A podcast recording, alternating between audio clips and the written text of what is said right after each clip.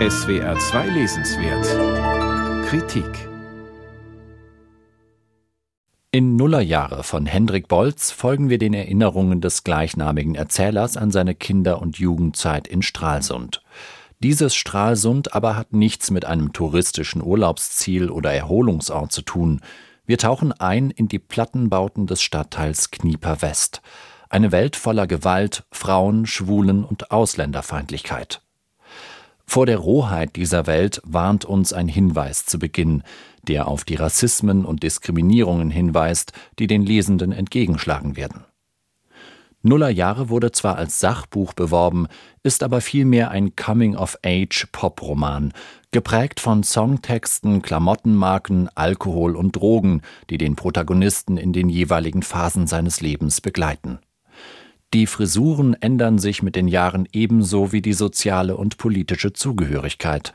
Rechtssein ist vollkommen normal, und erst mit elf Jahren merkt Hendrik, dass auch sogenannte Linke existieren. Das wären im Prinzip diejenigen, die nichts gegen Ausländer hätten, und man würde sie vor allem an der Farbe Rot erkennen. Rote Sterne, rote T-Shirts, rote Schnürsenkel. Ein A in einem Kreis für Anarchie und ein eingekreistes N, an dessen Spitze ein Pfeil nach draußen zeigte für Nazis raus. Ich staunte nicht schlecht. Das klang wie ausgedacht, wie aus einem Rollenspiel, wie bei Fallout oder Baldur's Gate. Eine kleine heldenhafte Fraktion mit eigenen Codes, eigener Ausrüstung und einem schicksalshaften Auftrag. Zusammenhalten, die Schwachen beschützen und sich den barbarischen Orkhorden entgegenstellen. Diese Jugend, der Untertitel ironisiert es, ist nicht umgeben von blühenden Landschaften, wie sie Einheitskanzler Helmut Kohl versprochen hat. Von Umbruch und Aufbruch ist nichts zu spüren. Beton und Plattenbau dominieren die Szenerie.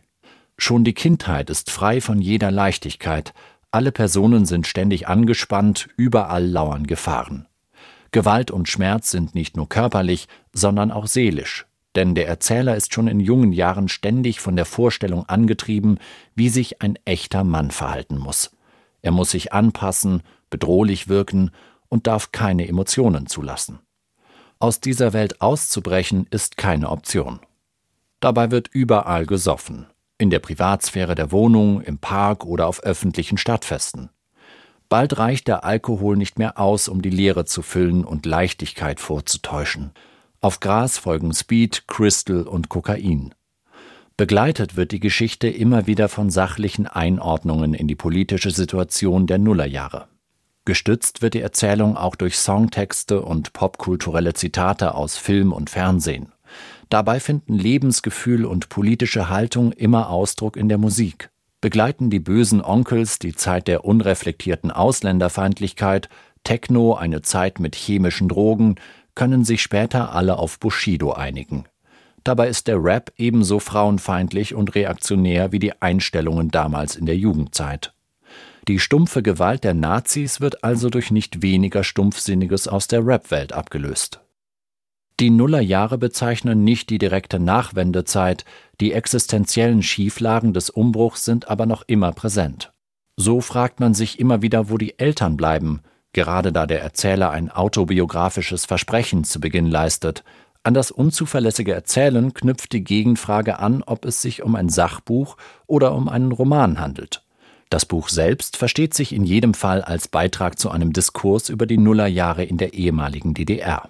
Hendrik Bolz, aka Testo, schreibt als Teil des Rap-Duos Zugezogen Maskulin Songs über die Jugend in Ostdeutschland und nimmt im Podcast Dorfkrug mit seinen Bandkollegen das Leben in der Provinz in den Blick. Mit Nullerjahre vertieft Bolz diesen Blick und liefert trotz einiger erzählerischer Unzuverlässigkeiten ein packendes Buch über eine Zeit, über die es immer noch viel zu wenig Literatur gibt. Hendrik Bolz Nullerjahre Jugend in blühenden Landschaften erschienen bei Kiepenheuer und Witsch, 336 Seiten, Kosten 20 Euro